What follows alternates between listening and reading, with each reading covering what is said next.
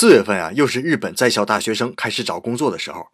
前几天我被人事委托，在公司的招聘会上向应聘者介绍自己的工作。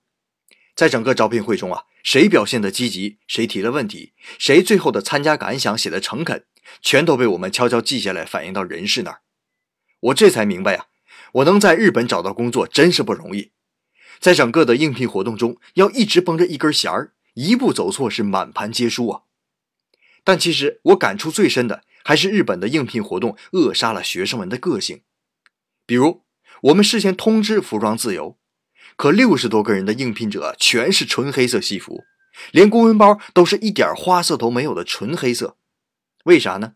就是因为从历届学长那里得来的经验，千万不要特立独行，那样会首先被剔除出去。所以公司最后招聘到的都是同样的面孔。